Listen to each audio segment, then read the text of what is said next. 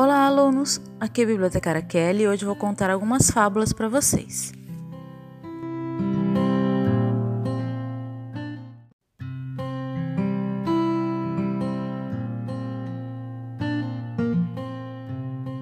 Essas fábulas que vocês irão ouvir foram retiradas do livro Fábulas de Esopo, de Ruth Rocha, com ilustrações de Jean-Claude Alphen, da editora Salamandra.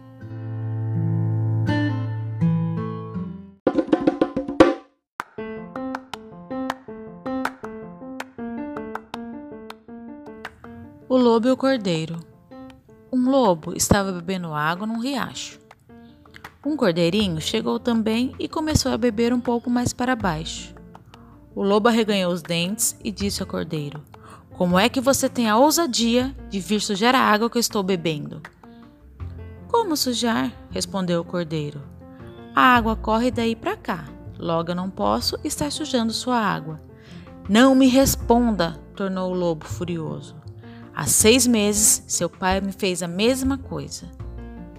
Há seis meses, eu nem tinha nascido.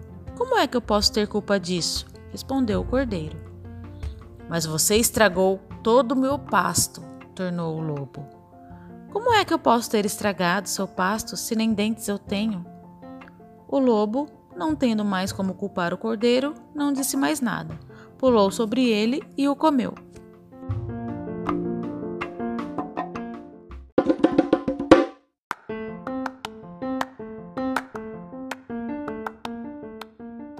O ladrão e o cão de guarda.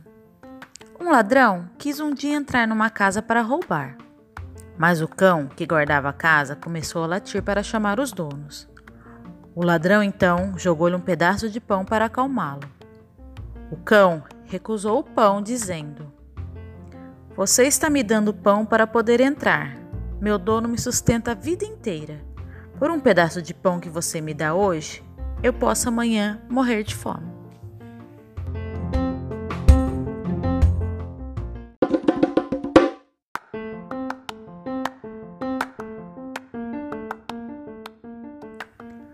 O leão, a vaca, a cabra e a ovelha.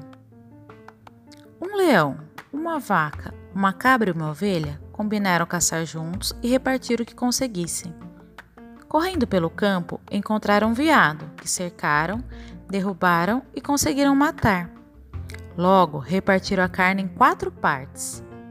Então, o leão se apossou da primeira parte, dizendo: Esta é a minha, como combinamos. Apossou-se então da segunda.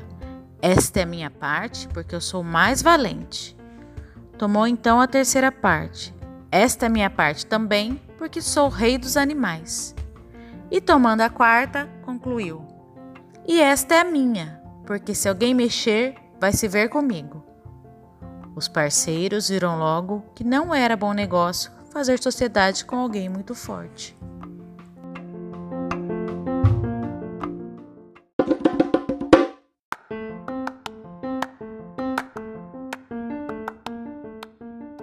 As árvores e o machado.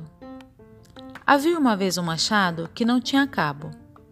As árvores então resolveram que uma delas lhe daria madeira para fazer um cabo.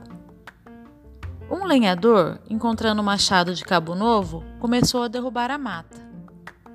Uma árvore disse à outra: Nós mesmas é que temos culpa do que está acontecendo. Se não tivéssemos dado um cabo ao machado, estaríamos agora livres dele.